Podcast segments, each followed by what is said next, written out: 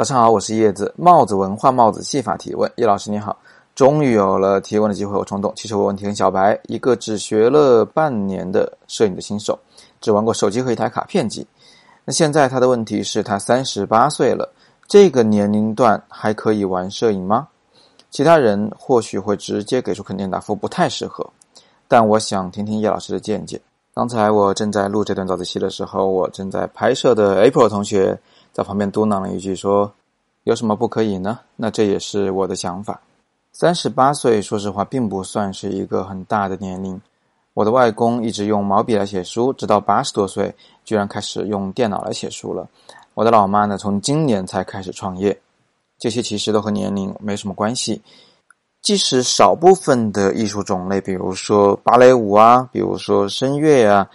从小学习有一定的好处，有一些基本功能塑造出你啊比较特别的有柔韧性的形体或者是嗓音。但是作为成年人来说，我们喜欢它就去学它，这并没有什么问题。比如说我老婆就很喜欢学芭蕾舞，我也是从今年才开始学小提琴，断断续续的呢也在学习钢琴。喜欢它你就去做就可以了。我还有许多学生呢是五十岁、六十岁甚至七十岁。他们有可能面对的一个问题呢，就是记性可能确实不太好了。光圈、快门怎么组合使用，相机的原理是什么，这些东西他们可能会记不住。但是俗话说得好啊，“熟能生巧”，多练几次，再多练几次，总是能记得住的。那事实上呢，在话剧啊、绘画、摄影等等这样的艺术领域里面，太年轻的艺术创作者的所创作出来的作品啊，虽然比较前卫啊，比较先锋实验。比较新颖一些，但是呢，通常都缺乏一个人生的积淀。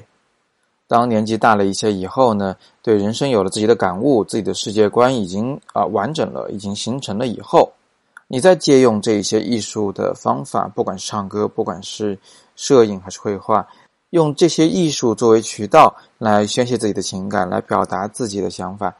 这样所创作出来的艺术作品呢，通常会比较有底蕴一些，比较经得起时间的考验，比较容易引人深思。综上所述，我不觉得年龄是一个问题。一方面，摄影是不需要童子功的；另一方面，大家喜欢摄影就去玩它就好了，并不需要什么思想负担，并不需要给自己定一个很高的目标，然后去发愁我如果完不成，如果做不到怎么办？第三呢，年龄说不定反而是一个优势。有更多问题，欢迎在底部评论区向我提问。我是叶子，每天早上六点半，摄影早自习，不见不散。